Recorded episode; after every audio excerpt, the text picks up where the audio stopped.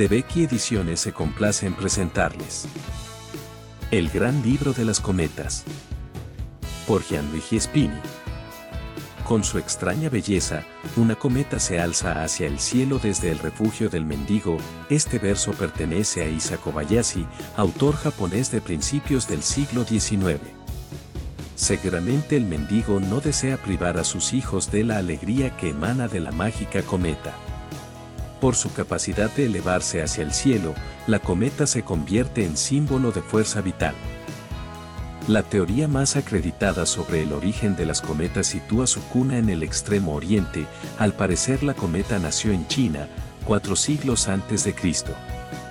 Los primeros experimentos de vuelo están relacionados con el nombre del legendario Archita de Tantaro, en cambio, según otras fuentes, la cometa, aunque también surgida de China, habría nacido en una época mucho más remota, unos 3.000 años antes de Cristo.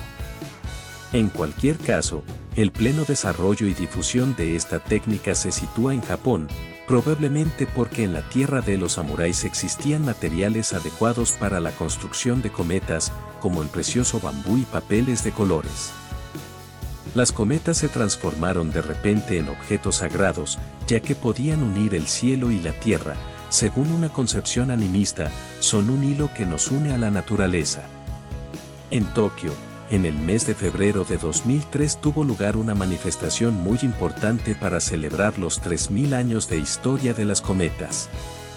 Esta tradición vinculada con lo sagrado y lo mágico es particular no solo del país del sol naciente, sino también de otras zonas del extremo oriente.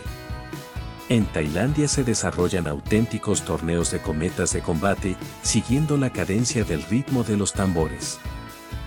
Los competidores, en algunos casos, aplican limadura de cristal a la línea de su cometa para poder cortar la línea de las cometas de los demás competidores durante la lucha y así vencer el combate.